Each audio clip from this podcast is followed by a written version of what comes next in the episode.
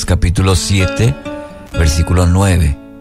Al oír esto, Jesús se asombró de él y volviéndose a la multitud que lo seguía, comentó, les digo que ni siquiera en Israel he encontrado una fe tan grande.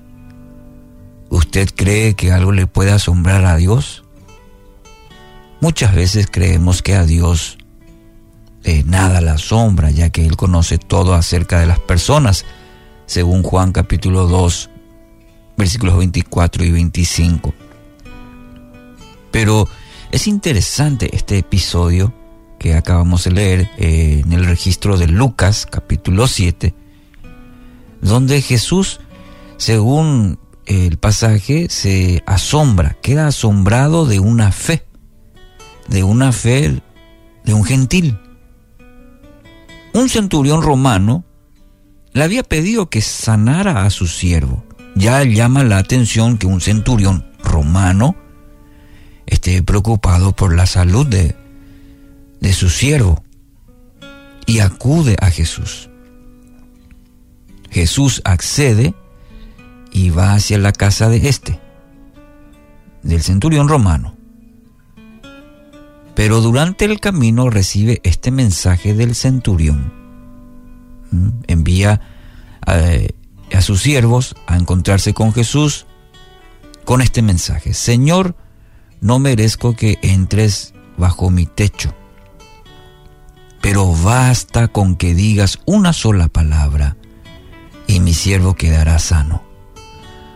Porque yo mismo soy un hombre sujeto a órdenes superiores y además tengo soldados bajo mi autoridad. Le digo a uno, ve y va, y al otro, ven y viene. Le digo a mi siervo, haz esto y lo hace. Esto está en Mateo 8, 8 9 para tener el, contexto de, de este pasaje que tenemos hoy. Este gentil, y muchas veces odiado por los judíos, estaba dando cátedra sobre cómo tener una fe genuina. Y nada más y nada menos que al judío. Este hombre conocía la esfera militar, el ejercicio de la autoridad. Por eso dice, yo tengo hombres a mi cargo, le digo, ven, vení. Tenía este, siervos, a quienes decía, hace esto. Sabía el tema de la autoridad. Cuando una autoridad da una orden, los que están bajo su mando deben obedecer. El centurión entendió el mismo principio en lo espiritual. ¿Quién es Jesús? ¿Quién es el que tiene autoridad sobre todo? Y en este caso, ya en la esfera espiritual, cuando se refiere a Jesús, Jesús posee autoridad, porque Él es Señor, Él es dueño. Autoridad sobre todo, porque todo está bajo su dominio interpretó muy bien. Y no solamente interpretó, conocía, lo vivió. ¿Entiende?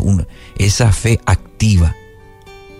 Esa fe que no es solamente ya sé todo, pero lo, lo haces. Esa fe se vive.